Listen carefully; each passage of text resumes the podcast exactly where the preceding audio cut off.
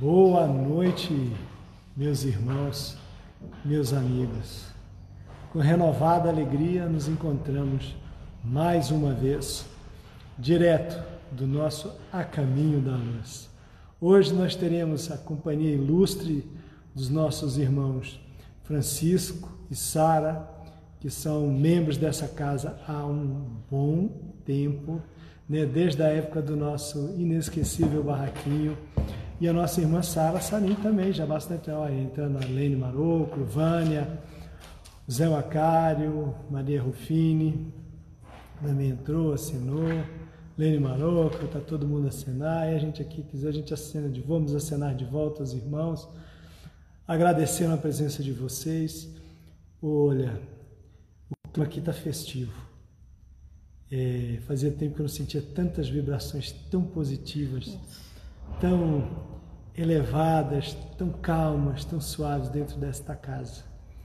Deve-se, em parte, também ao carinho e às emanações dos nossos irmãos, que é em casa, com saudade dessa casa, estão aí também, vibrando, pedindo, orando. E à noite a gente volta para cá. Vamos nos encontrar, trabalhar, ouvir, porque nos encontraremos para estudar também, ouvir palestras e principalmente trabalhar. Porque a casa não prescinde dos irmãos, a casa não vai prescindir das orações, a casa não vai prescindir, abrir mão de todo esse carinho que nós temos recebidos de todos vocês nos acompanhando nesse momento. A noite é fria lá fora mas em nossos corações aquecidos, a Joana, a Joana está aqui, aquecidos por esse amor fraterno, por esse amor pela causa espírita, pela casa espírita, nos faz tão quentes, tão aquecidos, tão confortáveis. Bom, deixa eu parar de falar que eu estou falando demais. É porque eu estou muito alegre. Estou muito feliz. Mas só vai haver felicidade maior o dia que essas portas estiverem abertas e os nossos irmãos aqui estiverem conosco, sentado nessas cadeiras azuis que por enquanto ali temos o nosso irmão Francisco, né? E aqui do lado nós temos as nossas irmãs Saras. Bom, eu vou passar a palavra para a nossa irmã Sara, que vai fazer uma leitura, alguns comentários, a prece inicial. E depois vai passar para a irmã Sara dar continuidade a nossas palestras, a palestra inicial e a palestra de fundo. Um grande abraço a todos vocês, sintam-se abraçados por nós. Até breve. Tá bom aqui? Aqui a gente ajusta aqui para a irmã. Aqui, ó. É. a gente está fazendo um pouquinho diferente. Né? Boa noite, meus irmãos. Porque a leitura é boa. Né? Saudades. Como de costume, todas as terça-feiras, nós fazemos, nós lemos uma mensagem de Emmanuel, que vem até nós através da mediunidade do Chico Xavier. Então nós vamos ler a mensagem 94, que nos fala de sexo. Então vamos lá.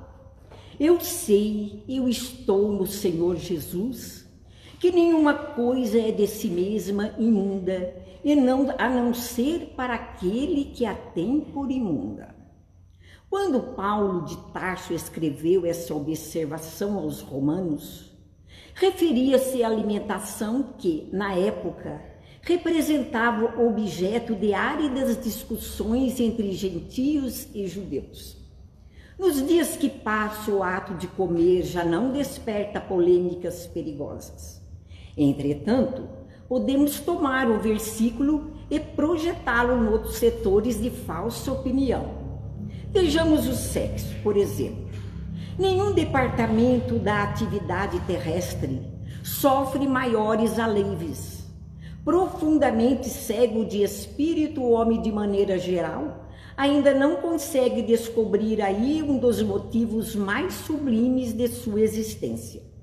Realizações das mais belas na luta planetária, que sejam da aproximação de almas na paternidade, na paternidade, na maternidade, na criação e reprodução das formas. A extensão da vida é preciosos estímulos ao trabalho, à regeneração foram proporcionadas pelo Senhor às criaturas por intermédio das emoções sexuais.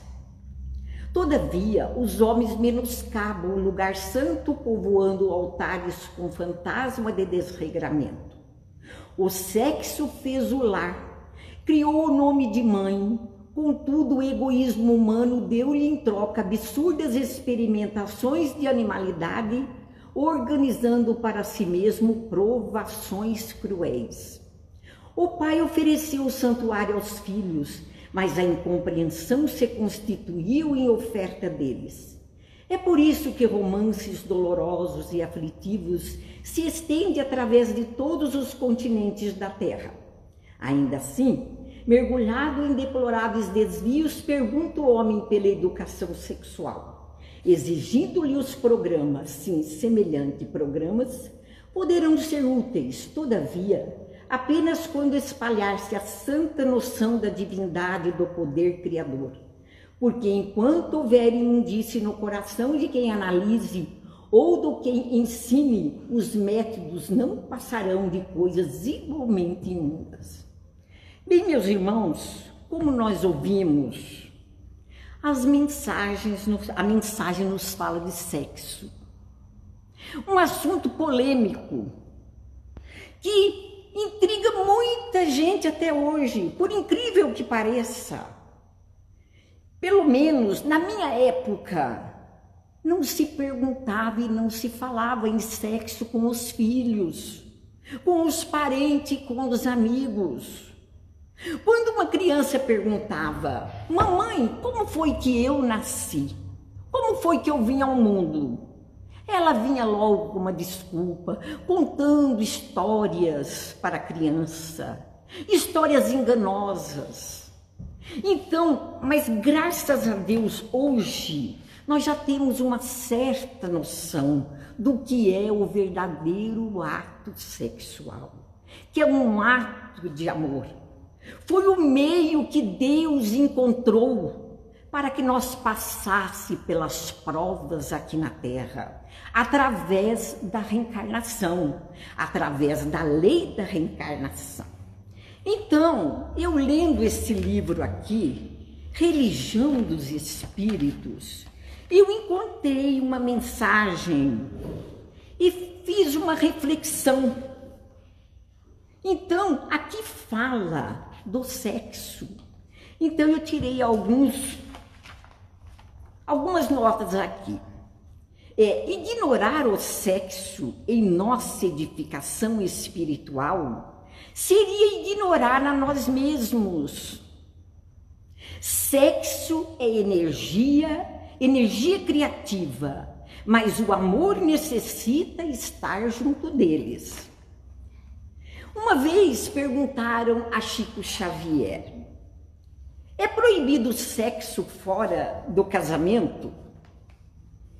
Então ele respondeu: Meu filho, nada é proibido neste mundo, mas sem amor, nada vale apenas nem o sexo e nem o casamento. Então, o sexo tem que ser acompanhado de amor.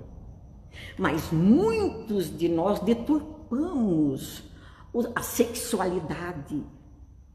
Muitas vezes temos até vergonha de falar nesse assunto para aqueles que nos perguntam: como foi que eu vim ao mundo? Muito bem, meus irmãos.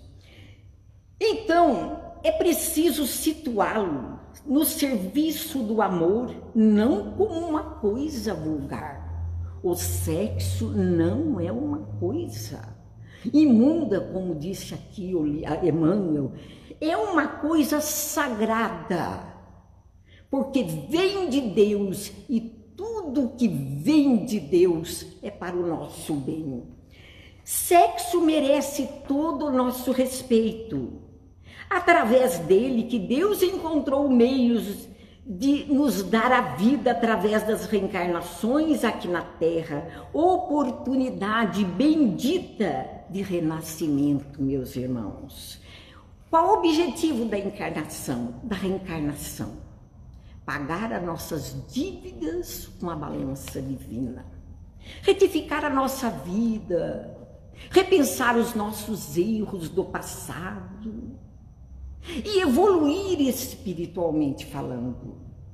E sem o sexo jamais poderíamos atuar aqui na Terra. Bem, meus irmãos, sexo sem amor geram crises a longo curso, é, comprometimentos, retardando o progresso e o aperfeiçoamento da alma. Sexo tem que ser com responsabilidade, na hora certa e com a pessoa certa. Bom, e o sexo desregrado? Sexo desregrado é o sexo mal dirigido, pode causar longas perturbações, doenças, loucura, frustração e até crimes como nós temos visto por aí, né? Bem, meus irmãos, para encerrar aqui a nossa reflexão, eu vou ler aqui só o último parágrafo do livro, da mensagem Sexo e Amor. Aqui do livro Religião dos Espíritos, mensagem que vem até nós através de Emmanuel, pela mediunidade do Chico, né? Como sempre. Então aqui diz: Quase sempre os que chegam ao além-túmulo sexualmente depravados, depois de longas perturbações, renascem no mundo, tolerando, tolerando moléstias insidiosas, quando não se corporificam em desesperadora condição inversiva, amargando pesadas provas como consequência dos excessos delituosos a que se renderam a maneira de doenças difíceis no leito de contenção, padecem inibições obscuras ou envergam sinais formológicos em desacordo com as tendências masculinas ou femininas, em que ainda estagiam no elevado tentando de obstar a própria queda em novos desmandos sentimentais. Então está aí, meus irmãos, algumas, algumas recomendações para nós, para respeitarmos o sexo, que é a ele que nós devemos a nossa evolução espiritual. Que Jesus nos abençoe e uma boa noite para todos os amigos.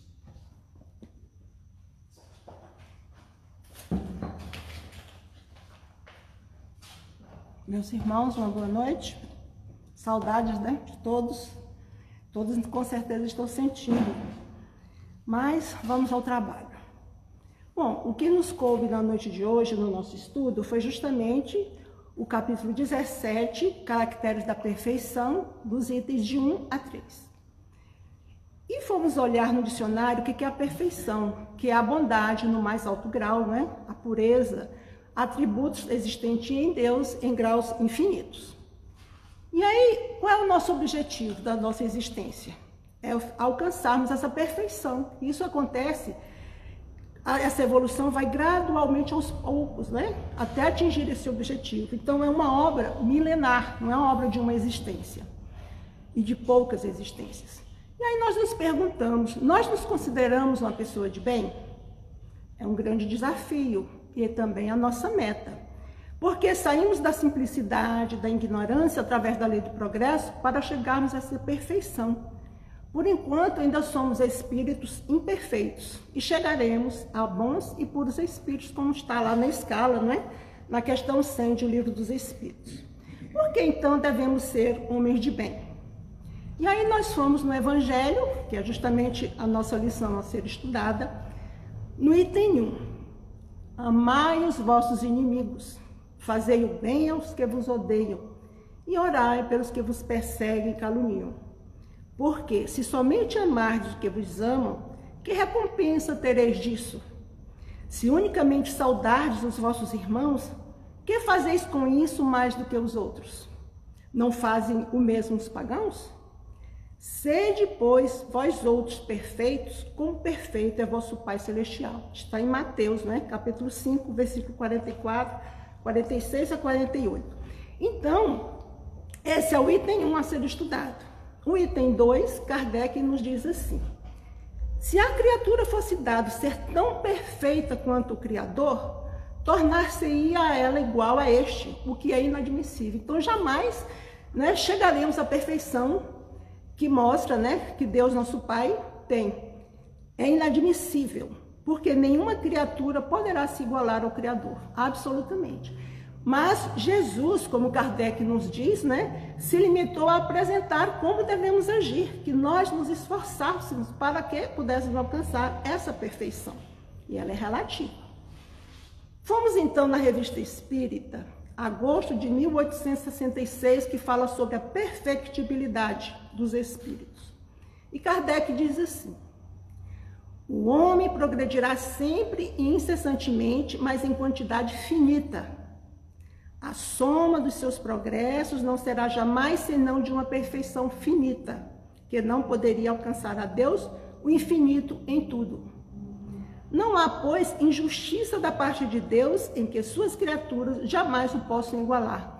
Então, jamais alcançaremos essa perfeição absoluta, mas relativa, como já colocamos.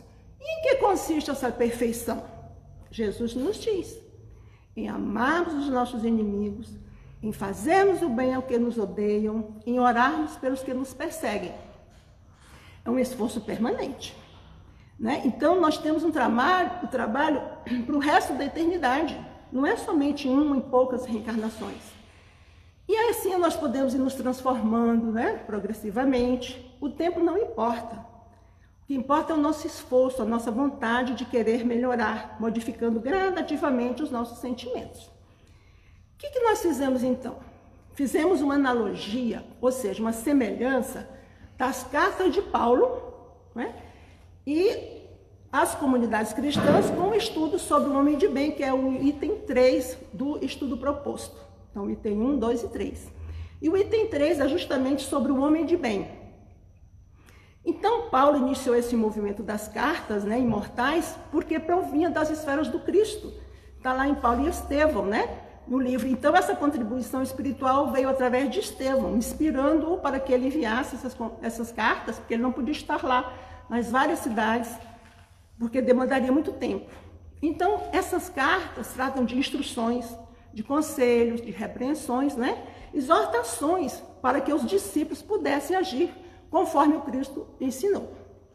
Então, o propósito de Paulo é justamente é mostrar a necessidade da vida moral, da vida reta, então nós ficamos pensando, né? Se desde há mais de dois mil anos atrás tem esses conselhos sobre como devemos nos comportar, como se deve comportar realmente o verdadeiro homem de bem, então dois mil anos nós estamos aí, né? Sem poder é, despertar, porque agora eu tiro por mim, agora que eu estou despertando justamente para essa realidade de transformação moral. E vamos ver o conceito do verdadeiro homem de bem, porque Kardec coloca que é o verdadeiro homem de bem, porque pode ter o falso, não é? Ele diz assim: o verdadeiro homem de bem é o que cumpre a lei de justiça, de amor e de caridade na sua maior pureza. Então, o homem de bem é aquele que pratica a lei de Deus, né? É simples? Não é. Mas com os conhecimentos que a gente tem agora, nós não podemos mais voltar atrás, nós não podemos retroceder. E aí nós fomos em Coríntios, 1 Coríntios 6,12. Vamos ver o que, que Paulo aconselha para os habitantes lá né, das cidades. Todas as coisas me são lícitas, mas nem todas as coisas me convêm. Relacionamos isso com uma das características do homem de bem. Se o homem de bem interroga a consciência sobre seus próprios atos, a si mesmo perguntará se violou essa lei, se não praticou o mal, se fez todo o bem que podia. Então a gente vê que o homem de bem ele começa a ter o conhecimento de si, de si mesmo, começa a ter o autoconhecimento. mostrando que tudo eu posso fazer, mas que dependendo do que eu fizer tem as consequências graves, né? Que pode trazer dores e sofrimentos. Então, esse conhecimento de si mesmo já é uma proposta, né? Já é um trabalho conquistado por nós. Que todos nós aqui temos certeza que cada um está lutando para melhorar a cada dia. Em Hebreus 12, 5, ele diz assim: Não despreze a disciplina do Senhor, nem se magoe com a sua repreensão. Então, Deus tem suas leis, coloca para toda a humanidade. E aí nós relacionamos que o homem de bem deposita fé em Deus, na sua bondade, na sua justiça e na sua sabedoria. Sabe que sem a sua permissão nada acontece e lhe submete à vontade em todas as coisas. Então, o homem de bem tem fé em Deus realmente? Temos confiança? No momento que nós estamos passando, né, com essa pandemia, como estamos nos portando? Tudo tem uma razão de ser. E nós sabemos e percebemos que o que está acontecendo é uma proposta para que a humanidade pare, veja o que está acontecendo, né? Que precisa valorizar principalmente os valores da família, a aproximação dos familiares, né? Sermos melhores cristãos, não se viu fazer tanto bem como está acontecendo agora, com tanta dor e com tanto sofrimento. Estamos aprendendo a ser mais fraternos, a sermos mais caridosos. Então é um momento de transformação, porque o Pai não nos abandona. Tudo tem, enfim, uma causa, e há de ter essa causa, justamente nessa pandemia. Na carta aos Colossenses 3, capítulo 3, versículo 2, Paulo diz assim: Pensai nas coisas que são de cima e não nas que são na, da terra. Relacionamos com o homem de bem tem fé no futuro, razão porque coloca os bens espirituais acima dos bens temporais. Nós temos fé no futuro? Vai vir um futuro melhor depois dessa pandemia? Com certeza. Há muito amadurecimento que as pessoas estão enfrentando, muita dor, muito sofrimento, mas vão rever seus valores, né? Então, nós ficamos a imaginar o que, que nós temos buscado esse tempo todo na nossa existência.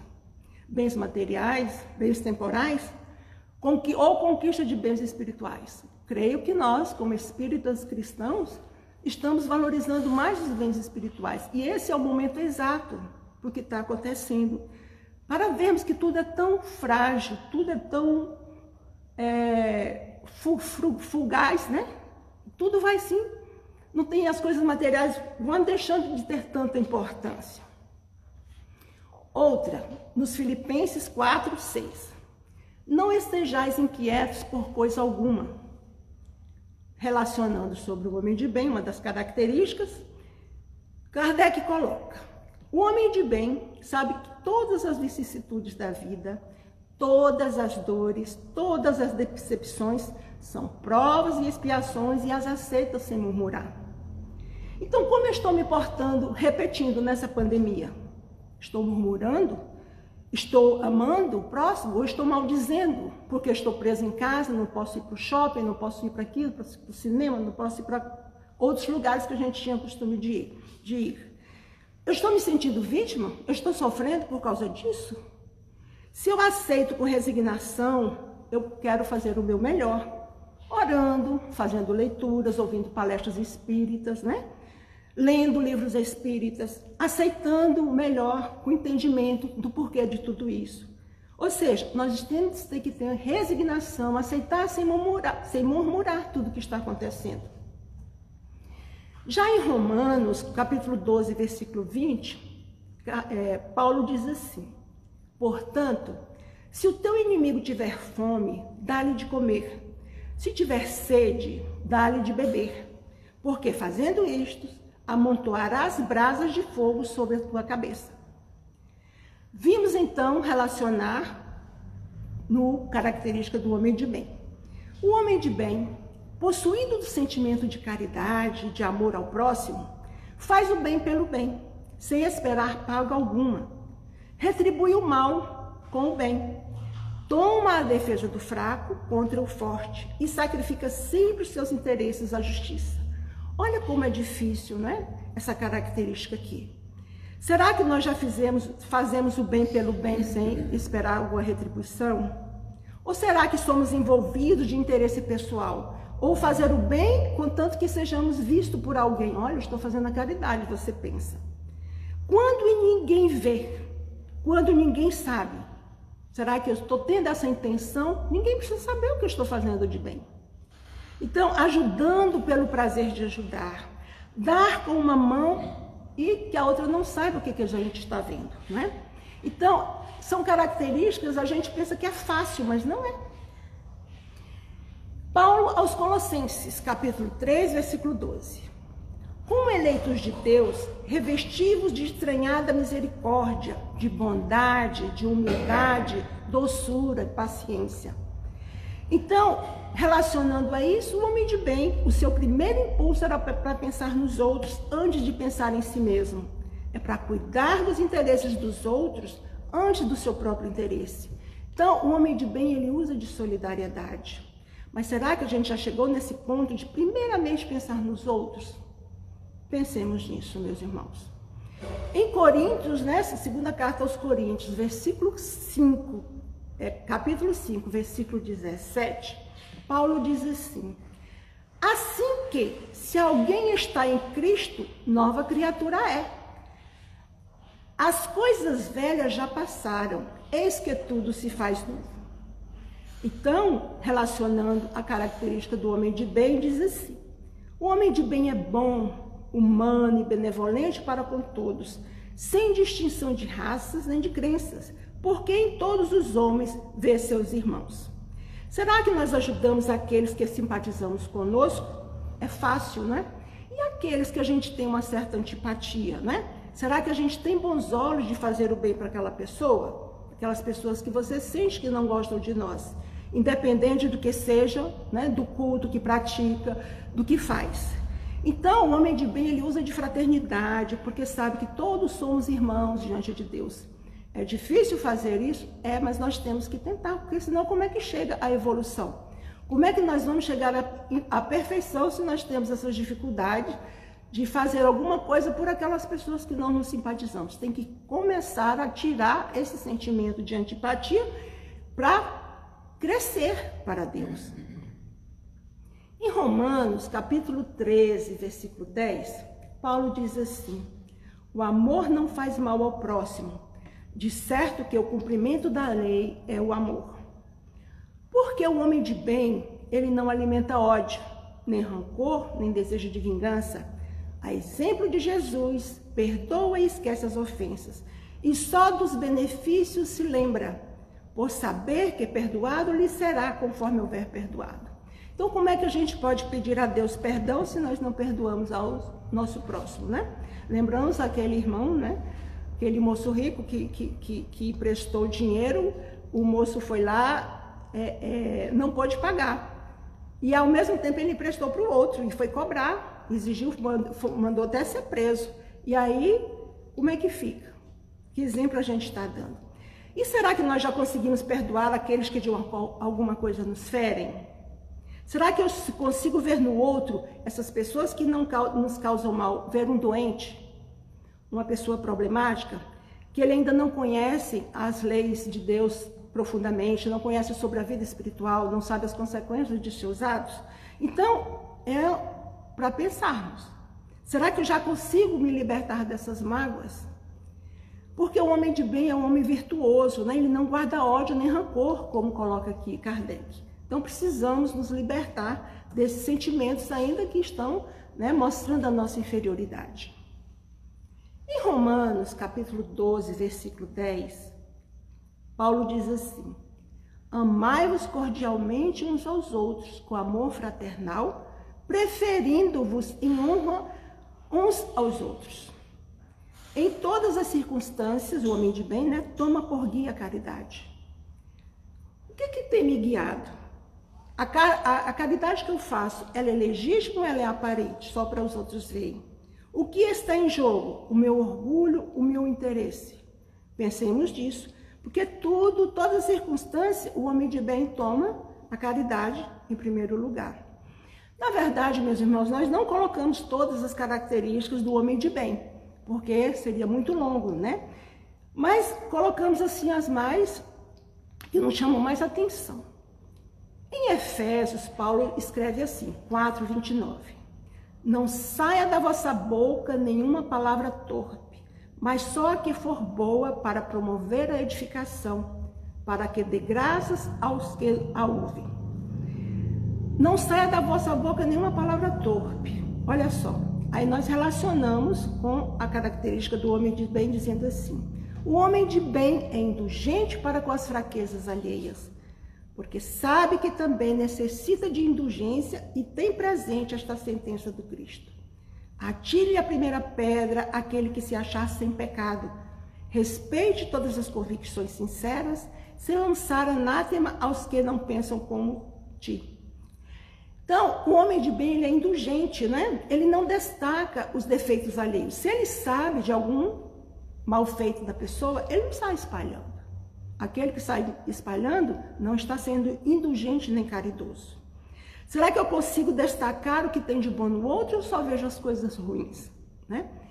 Que virtudes ele tem? Será que ele só tem defeitos? Como eu olho para o outro? Vou atirando a primeira pedra, que foi aquela atitude né, que os homens fizeram com a mulher adulta. Ou eu reflito, ou eu pondero, né? atira uma palavra de amor, de paz e de respeito. Então, isso também é ter misericórdia, ser indulgente é ser misericordioso, né? Justamente, o homem de bem, ele usa de alteridade. O que é alteridade? É a qualidade ou estado do que o outro é diferente. Então, eu respeito. Se ele é diferente de mim, do que eu penso, é diferente da minha crença, eu também uso desse sentimento de alteridade, respeitando, né?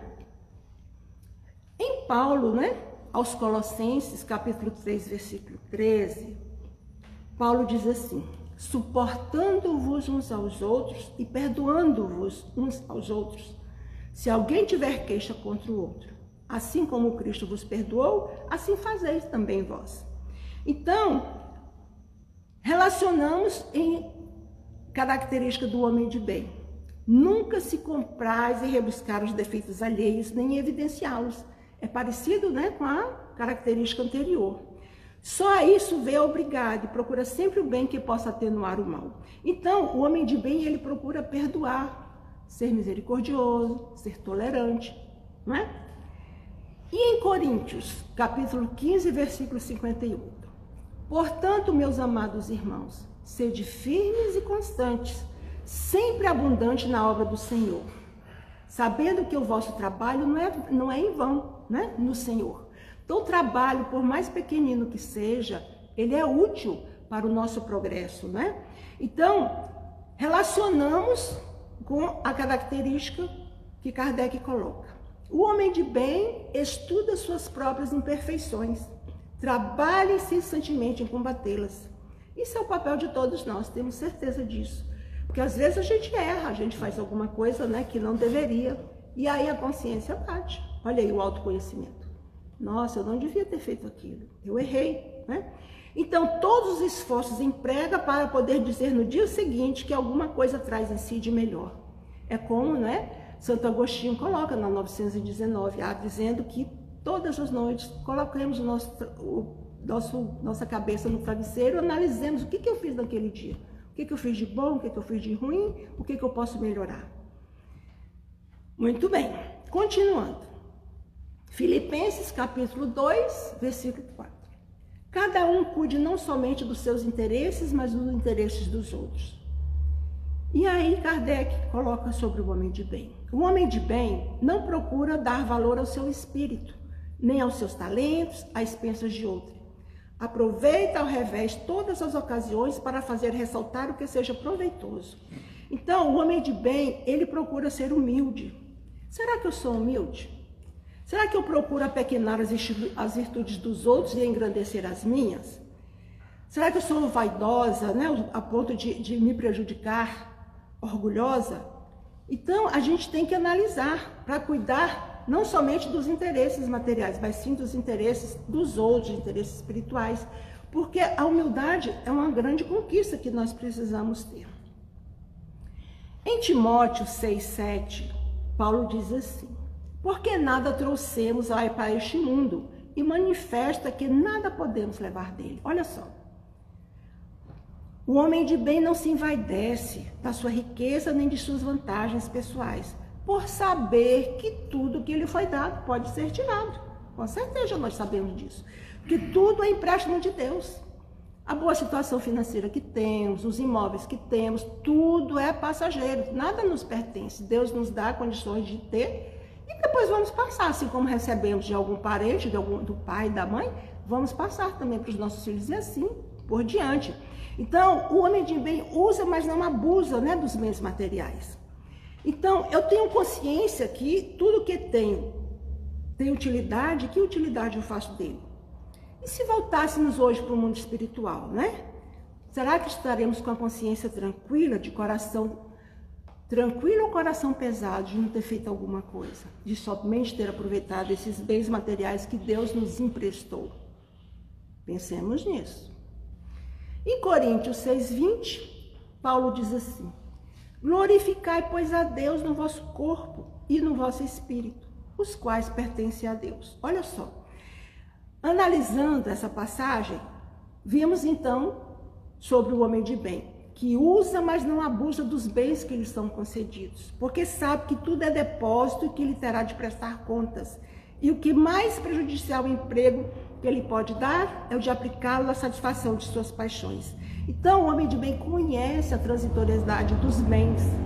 Sabemos que tudo, como já colocamos lá no, estudo, no, no item anterior, tudo é passageiro, tudo a gente vai ter que deixar, nós não levamos nem, nós não levamos nem o nosso corpo, que tudo pertence a Deus, né?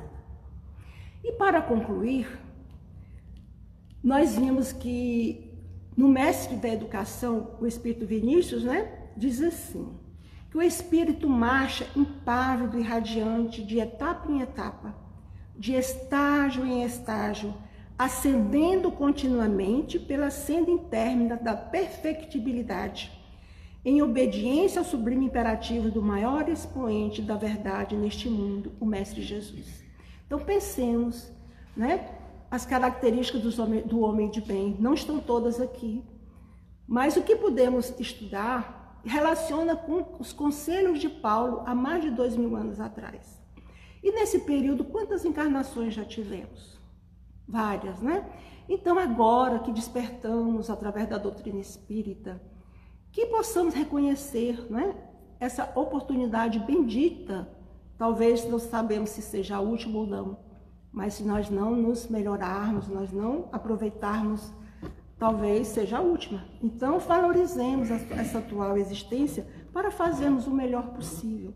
Que sejamos realmente verdadeiros homens de bem justamente para que possamos né, chegar do outro lado da vida mais felizes, mais tranquilos do dever cumprido. Então fica aqui o nosso abraço, a nossa saudade. Esperemos que breve né, estejamos juntos novamente. E que Deus nos abençoe, meus irmãos.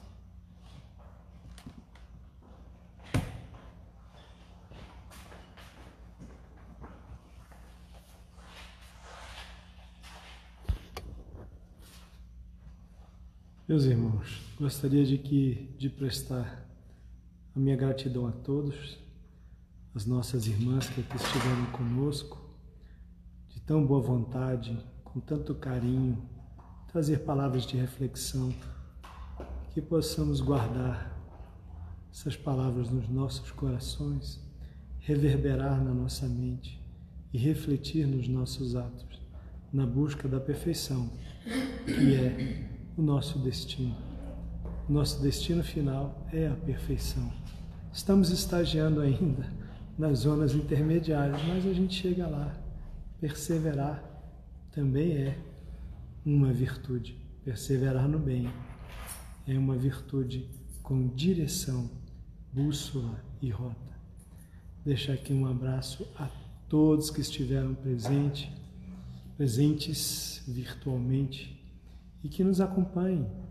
Sábado, às 18h30, teremos mais uma palestra direto aqui do GECAL. Se não me falha a memória, nosso irmão André Brandão, prata da casa, sim, temos que valorizar aqueles que estão aqui conosco, que estão nos ajudando, que estão nos ajudando a evoluir, nos tolerando, nos ensinando, nos ajudando, conversando, trocando informações, trocando impressões, trocando sentimentos. Então vamos valorizar o que a gente tem dentro da nossa casa, porque temos irmãos valorosos, irmãos que a gente tem que guardar sempre no lado esquerdo do peito, para que a gente sempre possa estarmos juntos virtualmente. E quando chegar o momento de nos desafastarmos, nós teremos as companhias espirituais daqueles que já foram e aqui estão hoje conosco. Para encerrar, eu não vou fazer a prece, eu vou pedir para nossa irmã Sara Moraes, agradecendo a todos. Um abraço e aqui vamos receber a nossa irmã Sara Moraes, lembrando que é a nossa irmã há mais tempo em exercício mediúnico. Olhem bem, há mais tempo, é tempo de serviço prestado a essa casa. Serviço mediúnico é a irmã. A irmã Sara está em atividade até hoje. Mesmo em casa à noite, estamos aqui em atividade. Um abraço a todos. Então, meus irmãos, nós agradecemos a atenção e vamos fazer uma prece de agradecimento ao Pai Criador. E eu convido os irmãos a elevar comigo o pensamento a Deus e Jesus. Deus nosso Pai, que sois todo poder e bondade. Jesus, nosso Mestre Divino, luz que ilumina nossa estrada em direção ao bem. Aqui estamos reunidos em vossos nomes, Senhor, aprendendo um pouquinho mais das lições que deixaste para nós. Que possamos assimilá-las, Senhor, guardar dentro de nós e colocar na prática do nosso dia a dia. Pai, que as tuas bênçãos se estendam sobre todos aqui presentes, encarnados ou desencarnados. E que a tua bênção vá mais além. Vai ter com nossos filhos, parentes e amigos, sobre todos os lares em conflito, sobre todos os lares de família, sobre todos os doentes, Senhor, aqueles que lutam contra o câncer e outras doenças de difícil cura. E em teu nome, em nome de nossa Mãe Maria Santíssima e de Deus sobretudo, nós pedimos permissão para encerrar a nossa reunião dizendo: se conosco hoje e sempre, graças a Deus.